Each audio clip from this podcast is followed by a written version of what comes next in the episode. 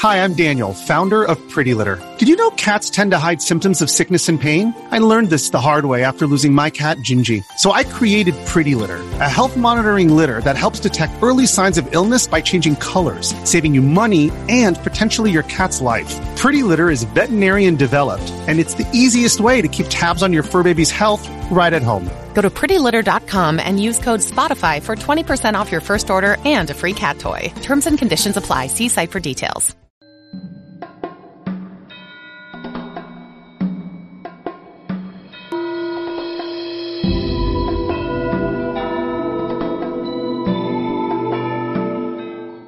闻佛音，见佛法。感谢各位师兄收看今天的节目。你问南怀瑾老师有没有神通？小编可以很肯定的告诉你，有，而且是天生的。这可不是小编瞎说的，是南师自己说的。我现在才讲九十多了，我对于中国旧的书很多没有读，已经知道了。现在才告诉你们，几十年不讲这个话。譬如诸子百家很多。这个里头生命就有个道理了，这不算神通，也不是迷信，生命有前生后世，我生来就清楚的，所以看不起一般读书的。你读什么书啊？而且不光是读过，你要记得，我深信，不是信，亲自体会过，年纪大了才讲这个秘密。书到今生读已迟，读书到现在你们程度不够，文学程度看佛经也看不了。尽管出家修行，你能够读通几部佛经？传统大藏经摆在那里，把每个字翻完的有几个人？你怎么样来得及修行啊？其实我修行一辈子的经验，最后没有答案的时候，都在佛经上找出来了。每次找这个都是掉眼泪的合掌。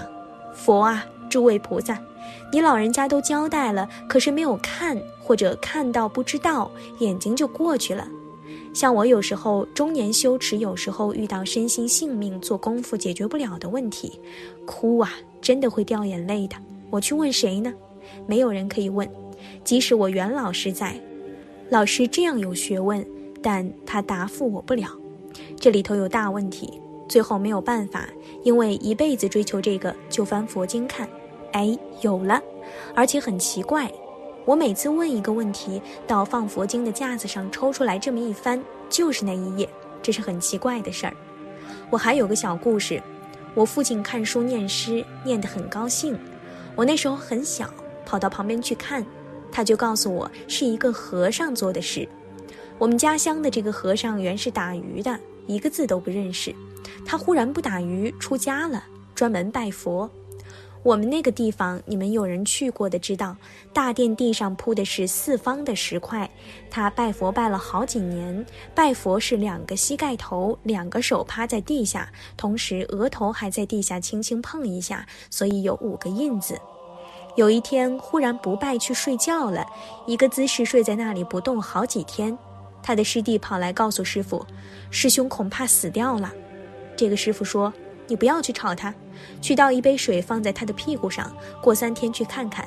三天后去看，一点水都没有出来，可见三天三夜都没有动。他睡了九年，起来就会作诗，会写字，得到开悟了。这个诗是他做的，所以我父亲很高兴，常常拿出来念。我那个时候九岁还是十岁，记不得了。我也很喜欢念这个诗，我还记得有一句写得很妙。迎回明月满东墙，这一句我到现在还记得。有一天我也高兴，就写一首诗给我父亲看。我说我也会作诗了。我父亲一看，不错，做得好。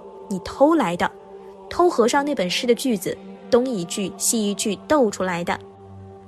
你看我们活了几十年，年轻读的书到现在都忘了，都迷掉了。出生的时候更痛苦，还要出胎不迷。三个阶段：入胎不迷，住胎不迷，出胎不迷，这才能说自己是什么人转生来的。要能真知道定力，就要修到入胎、住胎、出胎都不迷。如果你修到这个功夫的话，你前辈子的学问，这一辈子生来都记得。有人没有？有哦，世界上不是没有哦。天生没有读过的书，一看已经知道了，什么知识都知道，这个是生命的科学了。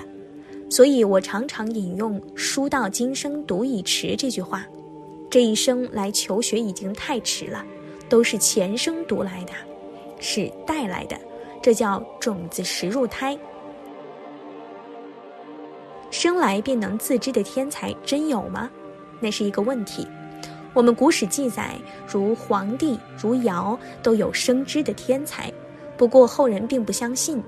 有一种天才是生而知之的，如唐代的白居易，生下来还是婴儿，抱在奶妈怀里还不会说话的时候，就认识“无”字。屡次试验他，拿一本书叫他一指，都是指到“无”字。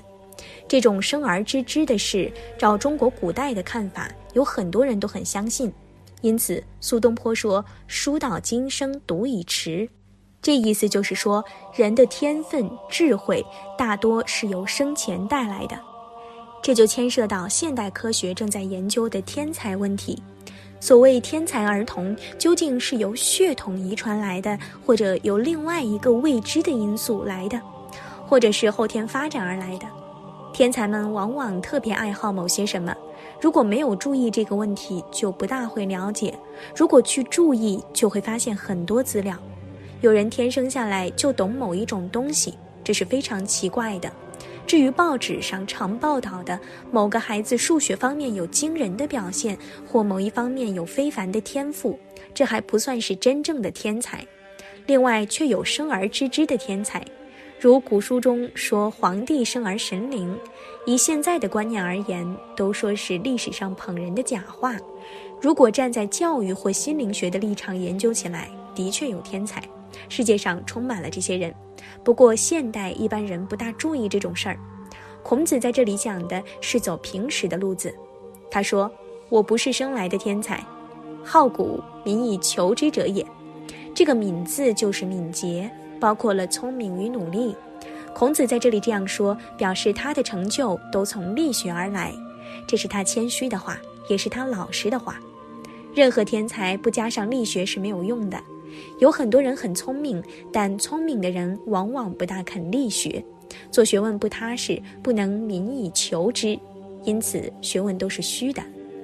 子曰：“生而知之者上也，学而知之者次也。”困而学之，又其次也；困而不学，民思为下矣。这是教育与天才的关系。孔子说，有些人生而知之，这是天才，上等人。的确，有些人生而知之，这一点在中外历史上可看到。大的军事家并不一定懂兵法。中国历史有一句话说，宋代名将狄青作战是暗合兵法，就是说他并不是习武出身。可是自然有军事天才。据我所知，许多朋友对军事上的学理讲得非常好，可是打起仗来老是打败仗。大的政治家也并不一定是政治系毕业的，人情世故通了自然对。所以不管文学、艺术任何一方面都有天才。孔子也不是念哲学系或者伦理系、教育系，老子都不曾读什么系，他们的学问就是对的。千秋不易是生而知之的天才，其次是学而知之，学了才会；再其次困而学之，要勉强。大家要有这个精神，自己勉强自己，规定自己努力。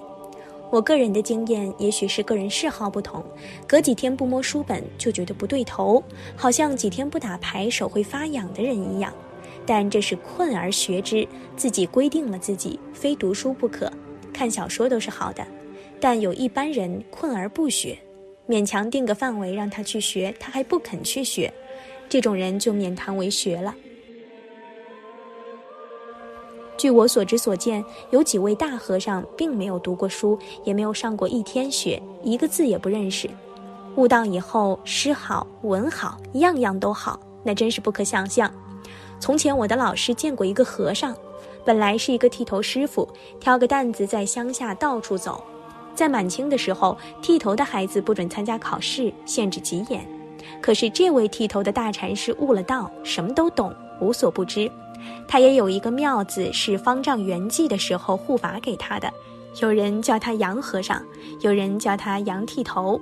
一般读书人去考他，杨和尚，我有句话忘掉了，你看是在哪本书里？他说：“这在第几页那一本书嘛？”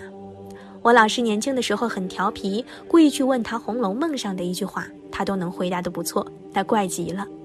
有一个很有钱的抽鸦片，想戒也戒不掉，后来只有去求这个和尚：“杨师傅啊，你来帮我剃个头。”剃头的时候，鸦片烟瘾发了，鼻涕眼泪直流，很痛苦。这位杨剃头在他背上拍了一下，说：“脱了，就是解脱。”头也帮他剃好了，从此以后，这个人再也不抽鸦片了。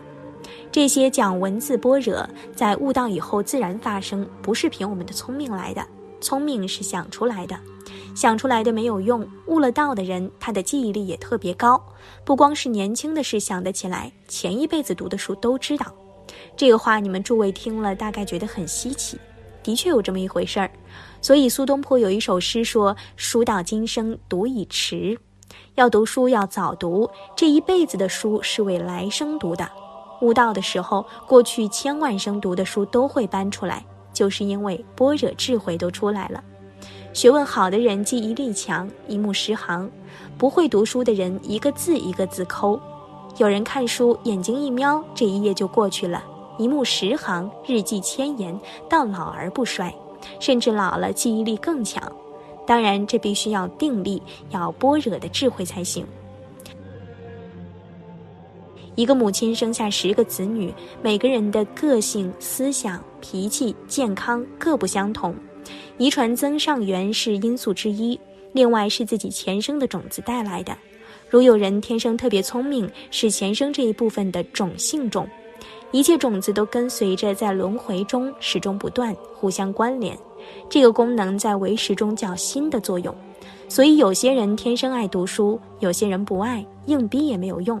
因为它的种性不向这里发展，有人说过“书到今生读已迟”，有点道理。不过这一生还是应该多读书，留给来生用，带点种性来。